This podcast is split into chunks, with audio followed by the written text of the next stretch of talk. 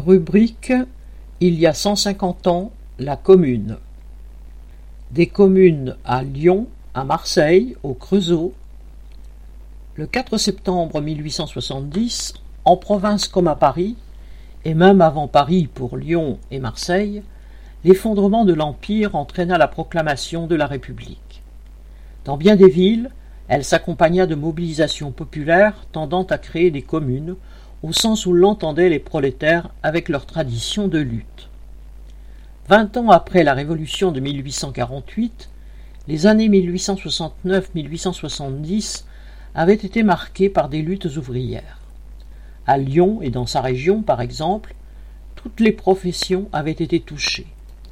La grève des ouvrières de la soie, la grande grève des mineurs de Saint-Étienne, réprimée par la troupe, restait dans les mémoires. Les villes avaient elle aussi une garde nationale, évidemment moins nombreuse et organisée que celle de Paris. Dans les quartiers ouvriers vivaient des militants, des travailleurs conscients, qui dès le début furent méfiants à l'égard du nouveau gouvernement de la défense nationale de Gambetta. Dès septembre, des insurrections se produisirent, voire des tentatives d'instaurer des communes. Des travailleurs créèrent ou réactivèrent leurs propres organisations dont certaines étaient armées. Le 4 septembre, à Lyon, la foule envahit l'hôtel de ville, arbora le drapeau rouge, proclama un comité de salut public comportant des gens de la classe la plus basse, fin citation, selon le témoignage méprisant d'un républicain modéré. Un comité de sûreté générale s'empara de l'hôtel de police, le drapeau rouge flotta aussi sur la mairie du quartier ouvrier de la Guillotière. Les gardes nationaux profitèrent des événements pour s'armer, en récupérant dans les forts les fusils qu'on leur avait refusés jusque-là. Le comité de salut public, dont les participants étaient loin de vouloir tous une commune, n'eut qu'une existence éphémère. La mobilisation s'effrita, mais résista dans les quartiers ouvriers. Louis Andrieux, un des républicains bourgeois pressés de voir l'ordre restauré à Lyon, écrivit plus tard que cette commune se réfugiera dans les comités révolutionnaires, d'où elle menacera le représentant du pouvoir central, provoquera des prises d'armes et, en des retours éphémères, apparaîtra de nouveau à l'hôtel de ville, sans avoir besoin d'y rapporter son drapeau, qui n'aura pas cessé d'y défier les couleurs nationales. Parmi ces retours éphémères, on trouve la tentative de Bakounine qui exhorta les travailleurs à prendre l'hôtel de ville le 28 septembre. La troupe et la garde nationale des quartiers bourgeois les en empêchèrent. À Marseille aussi, le 5 septembre, la population envahit la préfecture. Aux côtés de l'administration officielle tenue par les républicains modérés et radicaux, un autre pouvoir non officiel s'exerçait, formés par des gardes civiques armés des fusils récupérés à la préfecture et venus des quartiers ouvriers. Nous nous souvenons de 1848 et de 1850. Nous nous méfions de ceux qui embrassent la République pour mieux l'étouffer demain. Fin de. Déclaraient ces gardes à leurs détracteurs. Comme à Lyon, les manœuvres des envoyés du gouvernement de Gambetta exaspérèrent la population.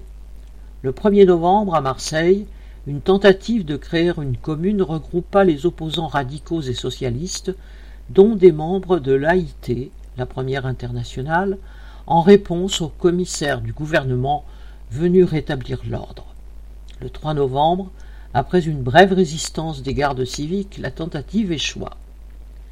La mobilisation ne disparut pas pour autant. D'autres villes avaient proclamé la République, les ouvriers s'y mobilisaient, tous méfiants, envers le nouveau gouvernement, comme à Saint-Étienne, où s'organisa une garde nationale, ou à Grenoble, dont la population exigea la démission du commandement militaire.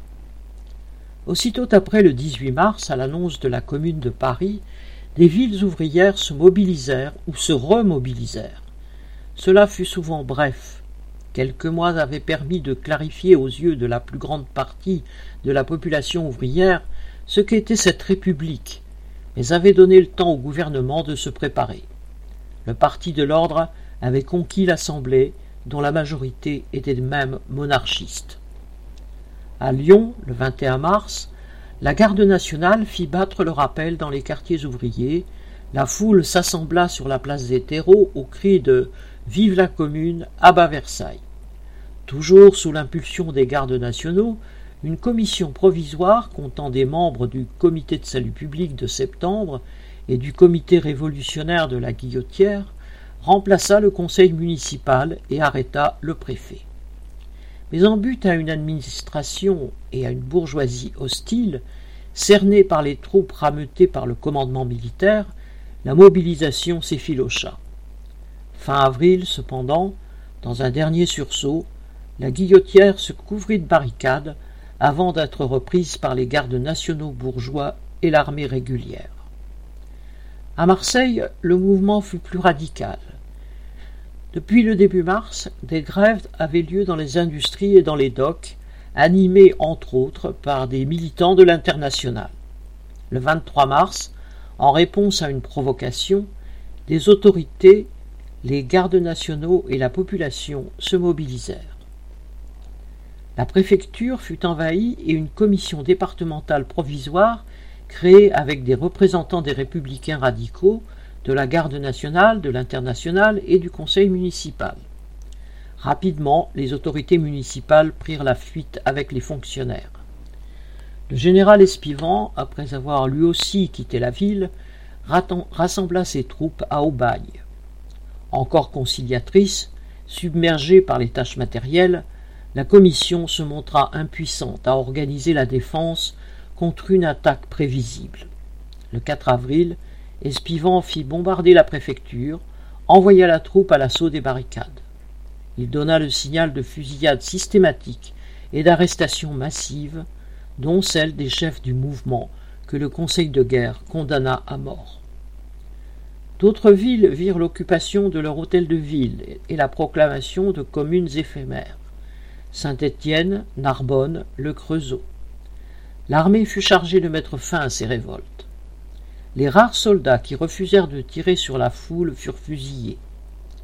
Toulouse, Limoges, Bordeaux, Nevers, Vierzon connurent aussi des tentatives, mais partout, Versailles imposa son ordre. Ainsi, les tentatives de créer des communes dans tout le pays tournèrent court, sans coordination entre elles ni avec Paris, restant minoritaires, bien que, comme le notent même les rapports de police à propos de Lyon, une large partie de la population fut sentimentalement gagnée aux communards parisiens. Comme à Paris, les militants appartenaient à diverses tendances blanquistes, anarchistes, internationalistes de laïté. Mais surtout, ni à l'échelle locale, ni à l'échelle nationale ne s'imposait une direction politique qui aurait pu coordonner l'action, rallier non seulement l'ensemble des travailleurs, mais aussi leur gagner des alliés dans la toute petite bourgeoisie, appauvrie elle aussi par la politique de l'Empire.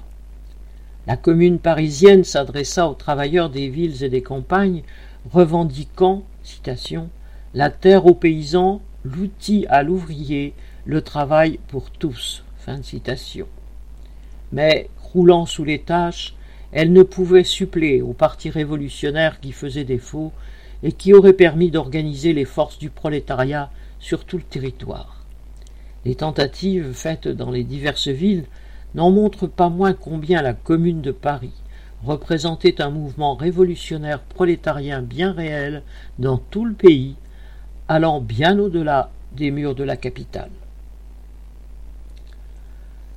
Notre série d'articles sur la commune, commencée dans notre numéro 2746 du 19 mars, se poursuivra dans nos prochains numéros.